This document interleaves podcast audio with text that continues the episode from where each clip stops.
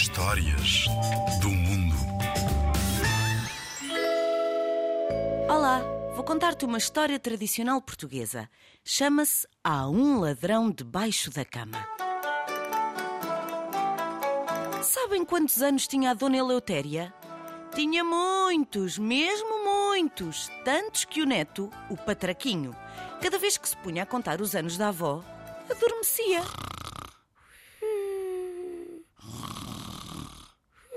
Mesmo quando estava sentada a comer a sopa, olhava para a avó e começava a pensar quantos anos ela teria. Um, dois, três, por aí fora, até que o nariz lhe caía para o prato e acordava de um salto. Naquela noite, a dona Eleutéria estava a fritar umas batatas às rodelas e pediu ao patraquinho que fosse buscar uns ovos guardados numa caixa debaixo da cama dela. Ele foi, mas tão depressa foi como voltou e com um ar muito assustado. Oh, minha avó, fui ver debaixo da cama, mas em vez da caixa dos ovos, vi que estavam lá dois olhos a brilhar. Foi a vez da dona Eleutéria espreitar para debaixo da cama e viu que os olhos eram de um homem com cara de mau que saiu logo do seu esconderijo. Era um ladrão, com toda a certeza. E também deu conta de um facalhão que ele tinha preso ao cinto. A dona Eleutéria teve medo que ele os matasse para roubar o pouco valor que havia naquela casa. Porém, não perdeu a calma e disse ao neto: Aflijas, patraquinho.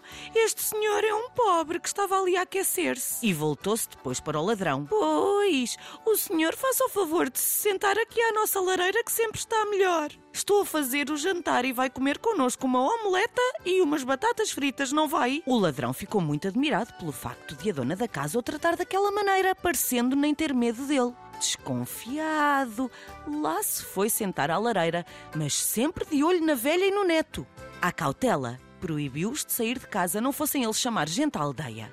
Sorrindo, a dona Eleutéria falou: Com este frio de rachar, o que é que iríamos nós fazer no meio da rua? Tenho cá dentro lenha para nos aquecermos, não precisamos de sair. O patraquinho, de olhos muito abertos, sentou-se num banco. Então, se a avó não tinha medo, ele também não.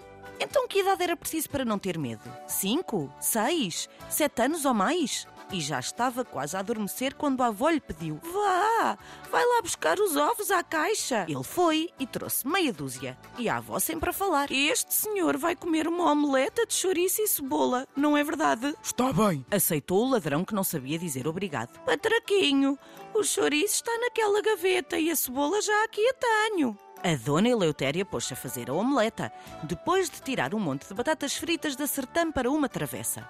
A dona Eleutéria parecia distraída com o cozinhado, mas não perdera o ladrão de vista, reparando como ele olhava para a arca onde ela guardava o cordão de ouro que usava em dias de festa, e começou a falar. O senhor sabe que eu tenho muitos anos. Vê-se logo, pois quando eu era nova sofri muito dos dentes. Hoje já estou bem mas nem queira saber de três dentes que eu tinha aqui que não me deixavam dormir com as dores. E olhou para a sertã. A omeleta parece demorada. Olhe, vou contar-lhe a história da minha vida. Sempre se entretém enquanto não põe a comida nos pratos. O ladrão fez que sim com a cabeça. Pois, quando eu andava pelos meus 15 ou 16 anos, um dente queixal infectou. E isso dava-me umas dores tais que eu berrava a toda a hora do dia e da noite.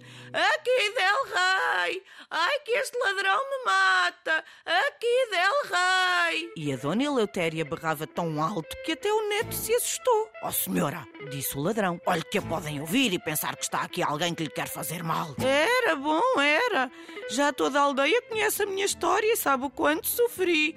Já me ouviram contar a minha história tantas vezes que ninguém liga. Sendo assim. Aqui não havia dentista, pelo que foi o barbeiro como era costume, que me veio tratar do dente. Abri a boca e ele, com um ferrinho, começou a mexer no meu queixal. Doeu tanto, tanto, que me zanguei com ele e desatei logo aos gritos. Tirem-me este bandido daqui! Mata-me! Olhem que me quer espetar o ferrinho! Voltou depois ao tom normal da conversa. Agora até me rio. O ladrão é que não estava calmo. Mas, ó oh senhora, a berrar dessa maneira o que vão pensar as pessoas? Ora, o de sempre, que a tonta da Eleutéria está a contar a vida dela a quem não se importa de a ouvir. Ah, vou tirar a omeleta da sertã. Pois, como lhe dizia, os meus pais puseram-me em cima da burra e levaram-me à vila a um doutor dentista. E a dona Eleutéria continuou. No consultório, todo bonito, sentaram-me numa cadeira branca. O médico abriu uma boca e até aí tudo bem, mas não é que ele me apontou uma luz para a cara e deitou mãos a um instrumento que me meteu medo. Cheia de medo, logo comecei a gritar: Oh, da guarda, que este bandido me quer matar!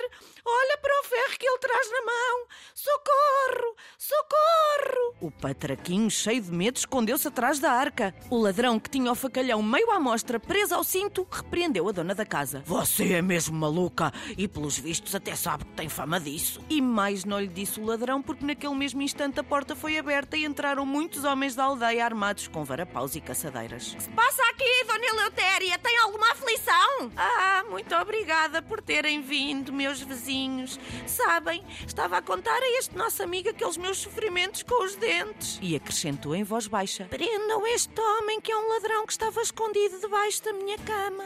E tenham cuidado com o facalhão que ele tem preso ao cinto. Pelos vistos, queria roubar-me e matar-me, bem como ao meu netinho. Os homens da aldeia agarraram o ladrão, desarmaram-no e levaram-no para a cadeia. Depois riram-se muito da esperteza da Dona Eleutéria, enquanto o patraquinho se regalava com a omeleta de chouriço e cebola. Nem se atrevam a pedir-lhe uma garfada, que não vale a pena. Vitória, Vitória, acabou-se a história. E a história que acabei de te contar chama-se Há um ladrão debaixo da cama. Faz parte do livro Seis Histórias Tradicionais Portuguesas, escrito por José Vial Motinho, da editora Fábula.